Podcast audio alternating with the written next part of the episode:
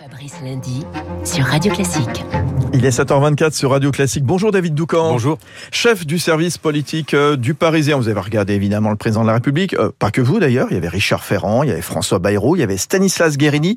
Ensemble qui ont regardé le chef de l'État. Oui, je, je n'étais pas moi Avec eux. personnellement avec eux, soyons, euh, soyons honnêtes. Mais effectivement, plateau télévision euh, pour euh, les trois ténors de la Macronie à l'hôtel de l'Assay hier soir, euh, siège de la présidence de l'Assemblée nationale.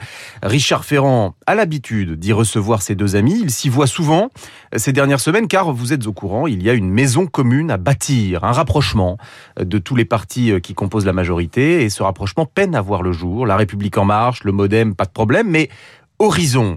On se souvient de ces euh, dîners à l'Élysée où Édouard Philippe euh, avait posé ses conditions. Il avait bien dit euh, qu'une maison commune, pourquoi pas, mais seulement si on s'y sentait heureux.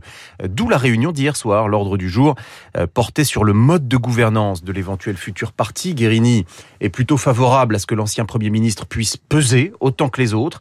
François Bayrou pense, lui, que la République en marche et le Modem doivent rester les deux réacteurs de la majorité. Afférent euh, de trouver le chemin pour enfin donner vie à ce projet politique, c'est la mission euh, que lui a confiée Emmanuel Macron. Il, il va voir le jour? François Bayrou a donné une date euh, pour annoncer quelque chose. C'est le 28 novembre prochain. Mais annoncer quoi?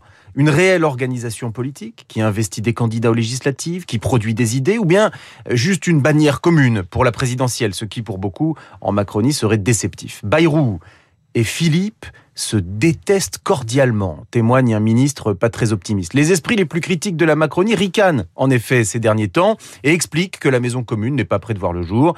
Macron s'en fout, balance carrément un député euh, très impliqué dans la préparation de la campagne de réélection. La réalité est bien sûr plus subtile. Le président a, besoin d'une majorité unie, en ordre de marche pour gagner en 2022, puis accessoirement pour gouverner pendant cinq ans s'il devait être réélu. Donc mettre de mauvaise humeur l'un ou l'autre de ces barons n'est pas dans son intérêt. Ferrand, Bayrou, Guérini le regardent ensemble à la télévision, tant mieux. Il faudrait juste que la prochaine fois, Édouard Philippe soit avec eux. Merci David Doucan, rédacteur en chef du service politique du Parisien. Bonjour Marc Bourreau. Bonjour Fabrice, bonjour à tous. Les titres de la presse avec vous. Alors pas de surprise, Emmanuel Macron, il est partout dans les journaux ce matin. Oui, alors il y a ceux qui s'en tiennent aux principales annonces du président hier soir vers une troisième dose de vaccin obligatoire, titre sobrement le Figaro.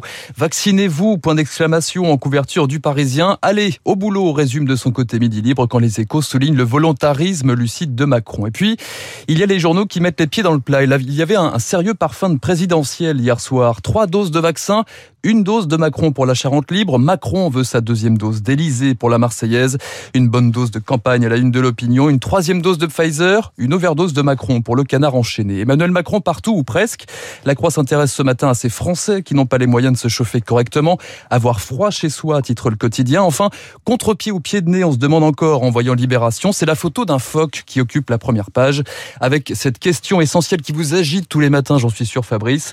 Les cachalots, les baleines et les moineaux sont-ils sentimentaux? Ben oui, mais je pense que tous les animaux sont sentimentaux. Évidemment. Justement, il faut les respecter. Merci à tout à l'heure. Marc Bourreau, rendez-vous tout à l'heure avec la revue de presse de 8h30 sur Radio Classique aux côtés de Renaud Blanc qui va prendre la suite jusqu'à 9h. Bonjour Renaud. Bonjour Fabrice. Avec votre invité tout à l'heure, on va continuer de parler évidemment de ce qu'a dit le président de la République, Odile Launay, infectiologue. Absolument, infectiologue membre du comité vaccin Covid-19. Elle viendra euh, commenter les dernières annonces d'Emmanuel Macron en matière sanitaire, notamment l'obligation, on en parlait, hein, d'une troisième dose pour conserver le pass, les plus de 65 ans dans un premier temps, avant un rappel aux plus de 50 ans dès le mois de décembre. Launay pour parler également de cette cinquième vague, des gestes barrières et d'une situation en Europe qui inquiète l'Organisation mondiale de la santé.